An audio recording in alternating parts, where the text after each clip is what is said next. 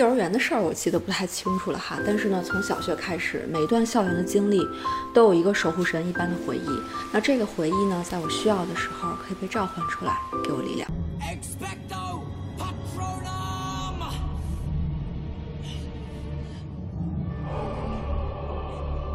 Hello，糖儿们，大家好呀！我是一开始想当老师。后来放弃，然后现在又想当老师的店长王瑞，这里是安慰剂心理小店，一个将心理学变成一种生活方式的地方。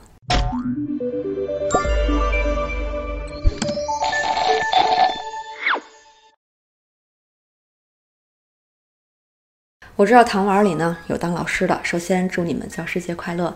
然后我想祝我记忆中那些帮过我的老师们教师节快乐。最后呢，祝至始至终都坚持老师这个岗位神圣性的老师们教师节快乐。而那些以教师之名行伤害之实的老师们，还是趁早回炉重造吧。对于教师节是聊好老师呢，还是坏老师？我想了好久，最终呢，还是想聊一聊那些用微不足道的小事儿，但却支撑我的人生不断往前走的那些充满爱的老师们。第一个老师是我小学的体育老师，当时呢，我们学校是武术特色校，就是那种走形式的哈，无非是别人课间操的时候做广播体操，而我们是打太极，还有课外活动有武术这个选项，我当时就报了。放了学呢，就会在武术课外活动打打拳呀。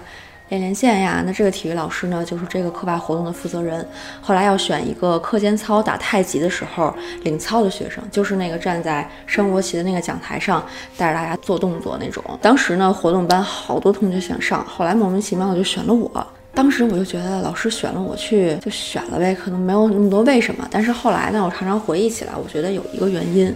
就是我认真，我真的不是活动班里打的最好的，学动作也不是很快，但是呢，我就是认真。一节课的动作，别人很快就学会，然后就去玩了，我得反复练好几次才能记熟。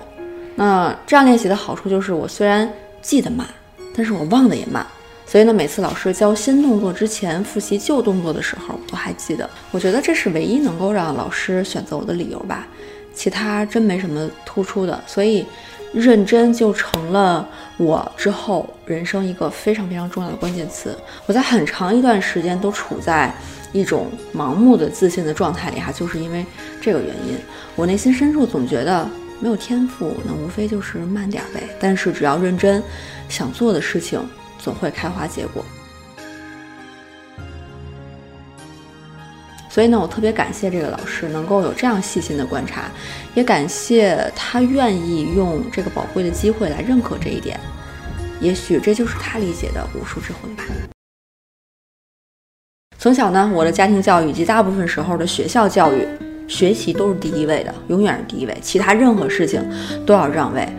我其实挺喜欢毛绒玩具的，小时候，但是呢，从来没有拥有过一个父母送的毛绒玩具。学习就是人生中最重要的一件事儿，那这个就变成了一个事实。直到初中的时候呢，我遇到一位英语老师，我那个时候特别特别喜欢小甜甜布兰妮，可是我当时什么都没有，我没有零花钱，没有 MP 三，然后连手机都没有。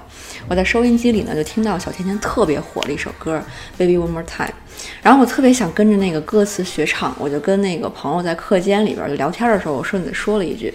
正好当时离那个英语办公室挺近的，英语老师路过的时候就听见了，他当时就跟我们笑了笑，然后就进办公室了。等他转头出来的时候呢，就用办公室那个打印机，然后把这首歌的歌词打出来给了我，什么也没说，就是笑了一下，然后就准备上其他班的课去了。我当时拿着那个歌词，我就惊了，一个老师竟然在。这么这么小的一个细节上会在意到，那另外呢，就是我第一次有一种和老师之间的这个互动是和学习无关的那种感觉，太好了啊！我想弹幕里可能会有小伙伴说，是不是让我练英语哈？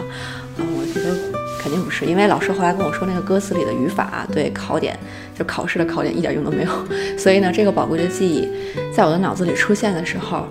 背景都是那个老师身后充满光芒的啊，那种女神一样的感觉。那也是我第一次有一种除了学习，我可以放心的去关注其他我感兴趣的事情。虽然很微弱哈，但是呢，对于当时的我来说已经很难得了。最后想分享的呢，一位老师是。研究生的时候，在美国的时候，我们第二年就要实习了嘛，然后有一个负责实习的这个老教授，一定程度上呢颠覆了我对自我定位的一个态度。当时整个班有几十个人，他要一个一个一个的去负责简历的优化、实习机构的筛选啊，尤其是对我们国际生，他还会特别额外的关注一下，让我们随时有问题都可以去找他。呃，真不是客套话。我当时呢就被好几个机构因为语言的问题拒了，挺挫败的。我就去找他求助，但是心里也很忐忑，因为总觉得自己是个个例嘛，有问题就应该自己解决，谁也没那个功夫花时间给你解决你这个个例。但是呢，这个老教授就像。他给我泡茶，然后还给我安慰，然后帮我重新修改了简历，啊，找到面试当中的问题，最后筛选了一遍可以申请的机构，又投了一次，成功的赶在实习期申请结束之前进入了一家自己喜欢的机构。我当时最大的感受就是，哪怕自己是个例，也是值得得到帮助的嘛。这种感觉非常奇妙，有一种你的存在是真实发生的，有人不仅看到你了，而且愿意继续看着你。就咱们的教育文化里边呢，有一句特别有意思的话，叫“别搞特殊”。我不知道从哪儿听来的这句话，但是呢，从小就对我的影响非常大。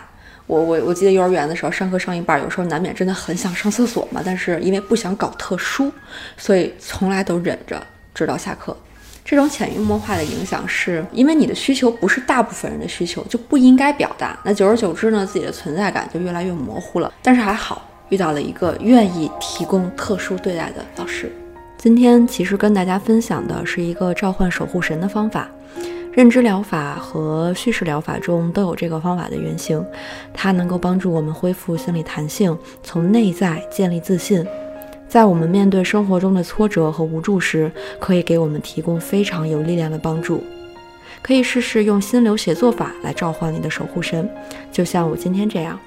把记忆中某个让你有力量的人和故事写出来，特别推荐大家试一试。学校真的就是第二个原生家庭，哪怕遇到一个好老师，人生轨迹可能都不一样了。我相信大家在过去也遇到过能够一直在你记忆里存在的好老师，欢迎在评论区跟大家分享。那今天视频的文字版呢，欢迎关注安慰剂心理小店的公号，后台回复店长的 vlog 就可以收到了。最后的纪念弹幕，我们发一句教师节快乐吧，送给那些值得被祝福的老师们，记得三连打卡。我们下期见，拜拜。